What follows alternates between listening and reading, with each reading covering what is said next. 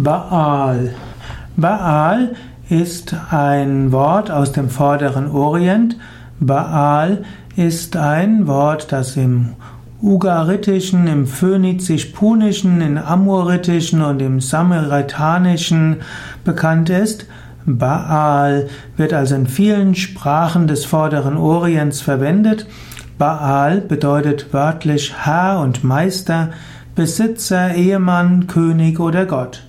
Baal kann man gleichsetzen mit Zeus, mit Jupiter oder auch mit Indra.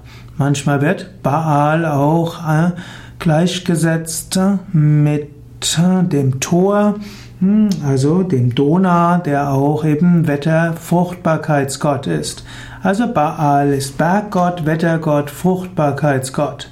Manchmal wird Baal auch gleichgesetzt mit dem babylonischen Wettergott Adad.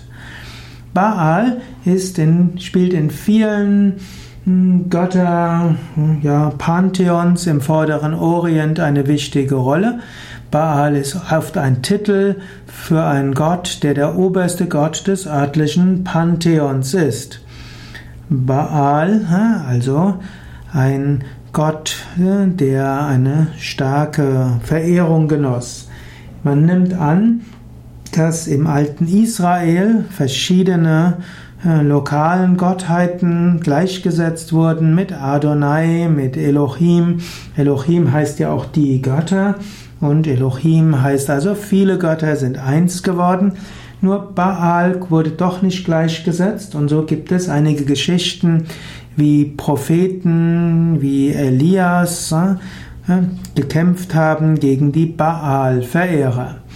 Aber man könnte letztlich sagen, es gibt nur einen Gott und auch Baal ist eins mit dem einen unendlichen und ewigen Gott.